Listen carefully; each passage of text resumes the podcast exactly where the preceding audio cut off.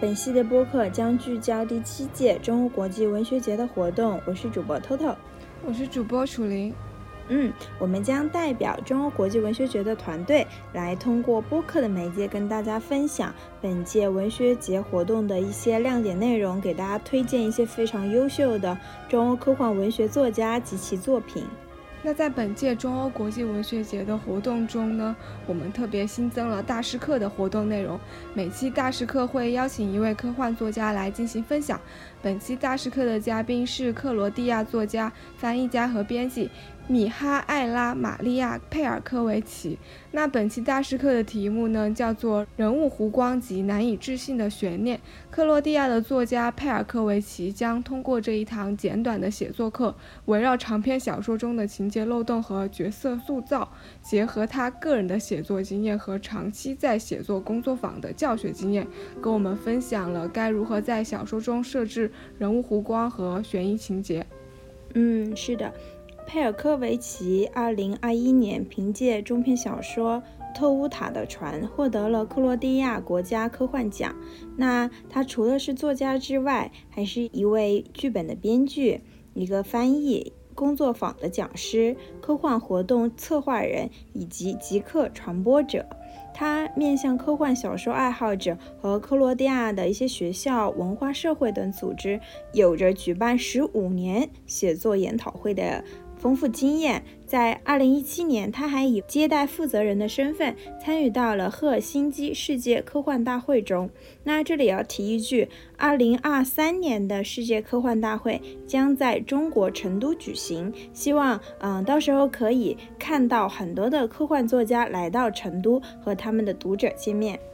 嗯，是的。那么本次大师课呢，佩尔科维奇就希望能够通过结合实际的小说作品来说明他在写作中遇到的一些难题啊，以及他是如何进步和提高的。我想这其实也是许多作家们都非常关心的话题。不过在分享个人经验的同时呢，他也希望大家能注意，因为写作的过程其实是非常因人而异的。对于每个人来说，创作的方法都是很私人的。如果本次的分享不够适合你，也希望不用太过于在意，因为不用担心，每个人都会在最终找到适合自己的写作之路的。那么对于大家来说，如果你在练习写作的话，其实最有效的一个方法就是持续的坚持下去，总会越写越好的。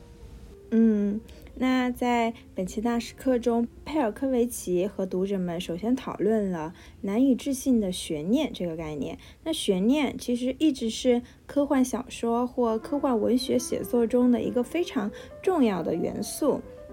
而让读者们相信或者期待，在一个虚构的故事，在一篇科幻小说中，它所营造的悬念，就需要让读者朋友们放下对于现实的理解，而完全的投入到这个故事的世界观设定中。那对此，佩尔科维奇说道。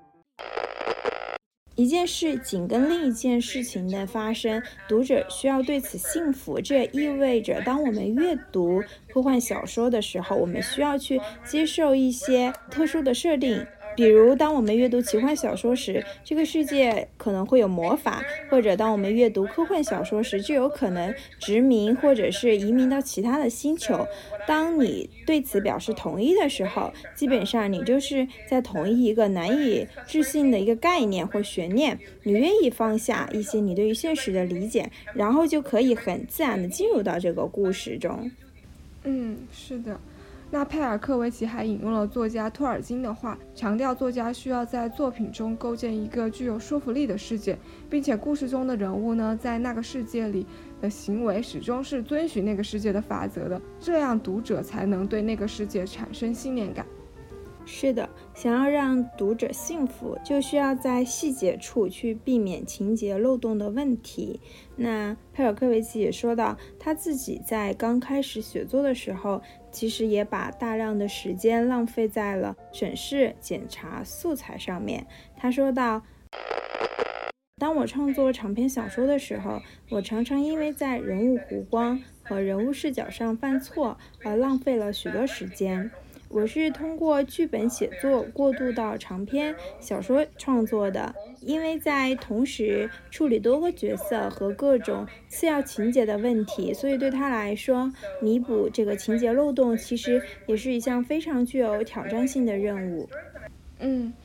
那佩尔科维奇呢，就以西方写作标准中的七点情节来举例说明。那这个七点情节呢，在咱们中国也有把它叫做七点式结构。它是由科幻作家和角色扮演游戏的爱好者丹·威尼斯在二零一三年的科幻大会中提出的。其实也很好理解，这个七点就包括起因、情节转折一、困难一、终点就是转折点、困难二。情节转折二和结局，他的故事就是从一个吸引人的钩子开始进行第一次情节转折，比如说就是呃发生一件困难的事情失败了，然后再次尝试又遭遇了一个毁灭性的失败，在真正成功之前呢，终于找到解决方法。这个其实就是西方写作中的标准情节发展。乍一看上去是不是一个完整的叙事结构？但是其实如果像我们刚刚提到的。虽然这种结构有助于搭建一个情节的发展框架，但它其实不足以让写作者们来避免情节漏洞。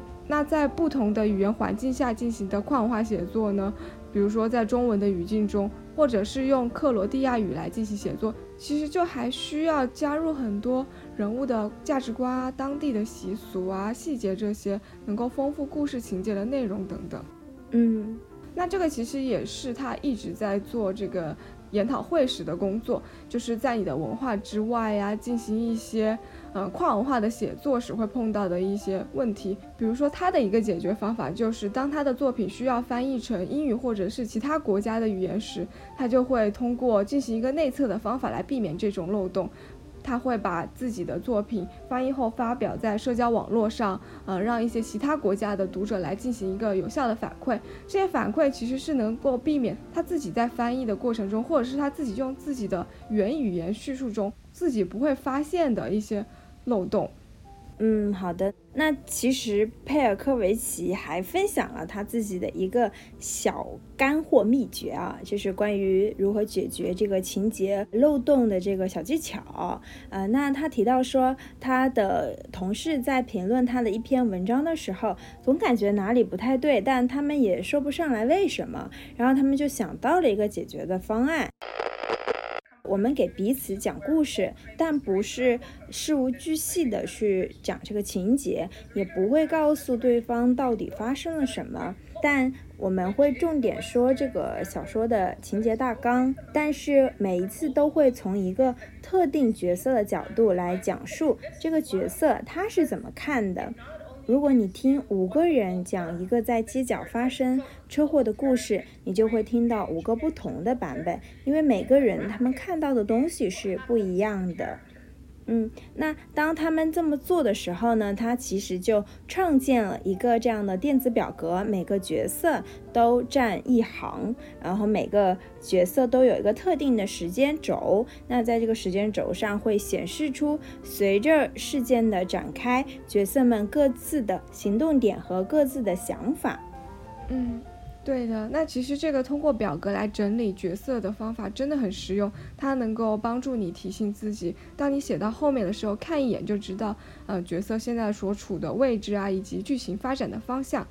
那佩尔科维奇也分享到，其实写长篇小说和剧本是完全不同的。像他自己早期在写电影剧本的时候，如果需要改动的话，通过一个添加场景就可以解决。就算这个角色没有采取任何真正的行动，情节都是可以通顺的。但是写长篇小说却是完全不同的。那么原因呢？他也介绍到。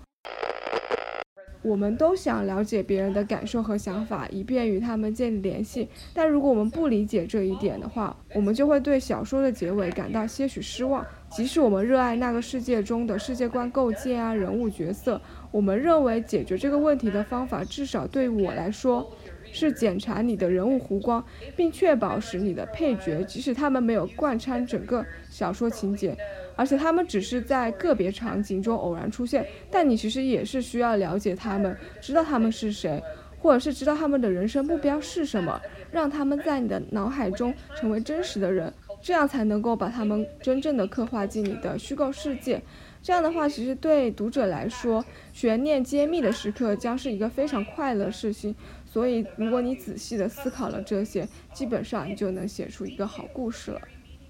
是的，那我们刚提到了人物弧光啊，其实这个词我们并不陌生，在日常看小说、电视剧、电影，甚至是动画作品的时候，我们其实常常会提到人物弧光，但我们可能指的是这个角色在这个故事中得到了成长，有主角光环。那其实，在文学理论中，或是在我们传统的文学小说中，这个人物弧光，它指的是人物在故事中经历的成长的考验和磨难，那他的状态和他的品质在这个故事中发生了改变，他可能变好，也有可能变坏，而且人物弧光是需要一定的隐蔽性的，它指的是人物。内心的变化。如果说人物他只是在外在的形象啊、社会的地位，或是呃明显的权利或能力上发生了改变，这其实只是人物塑造上的变化，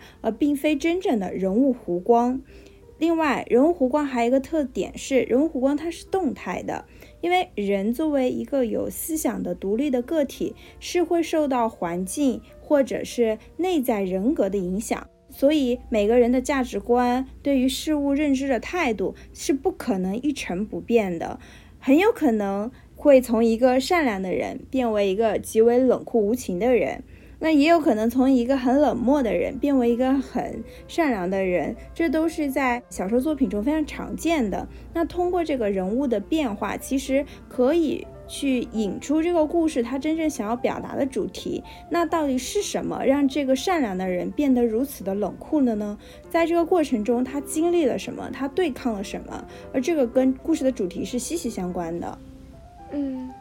是的。那除了主角要有人物弧光之外呢，次要角色也同样需要。这种感觉就在长篇小说中更能体现出来，尤其是当作者书写多个角色在故事情节反转的时候。或者是在结局的时候，总是会有这种不太满意的感觉。像佩尔科维奇深入挖掘之后，就发现，其实就是因为在作品中没有认真的去塑造这样的次要角色。那对于作家来说呢，是需要你非常了解你的角色的，他需要成为你脑海中真实的人，甚至比你生活中遇见的这些人还要逼真。那么在这里呢，他就以自己的作品《特乌塔的船》进行了举例分析。《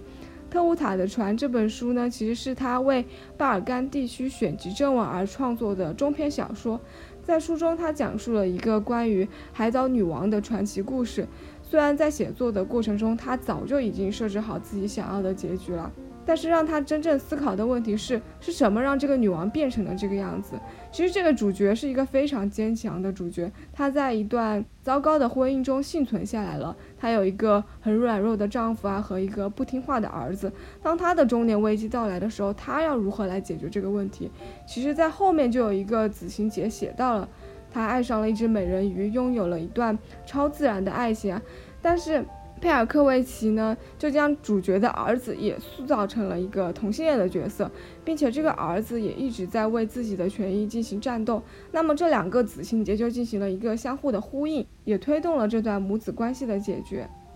嗯。好的，那关于角色的塑造，佩尔科维奇还分享了一本书，叫做《奇迹之书》，作者是杰夫·范德米尔。这本书非常适合初中级阶段的写作者。那在这本书中，他介绍了要如何去构建一个虚构的世界，去创造一个科幻的世界，包括如何去创造一个角色等等。也包括说如何去塑造一个好的人物弧光。那如果对于科幻小说创作感兴趣的朋友们，可以去读一读。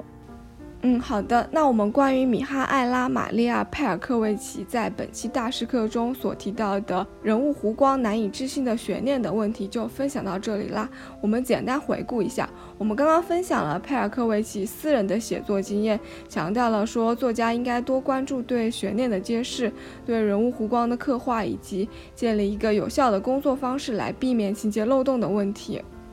嗯，那佩尔科维奇还给我们推荐了《奇迹之书》，还有关于七点故事结构的系列视频。丹威尔斯在这个视频中其实进行了非常详细的分析，还结合了非常多著名的小说来进行解释和说明，也特别推荐大家去看。那包括佩尔科维奇还提到了 N.K. 杰米辛的大师课。米尔福德作家工作坊，还有他本人非常喜欢的播客节目《Writing Excuses》。每期节目呢只有十五分钟左右，但是非常值得反复去收听。嗯。那希望这些内容也可以为写作者们提供一些好的写作方法和建议。如果听众朋友们对本期大师课或者对佩尔科维奇感兴趣的话，可以关注我们的微信、微博账号“中欧国际文学节”，获取更多资讯。那本期节目就到这里了，感谢大家的收听。本系列播客聚焦第七届中欧国际文学节，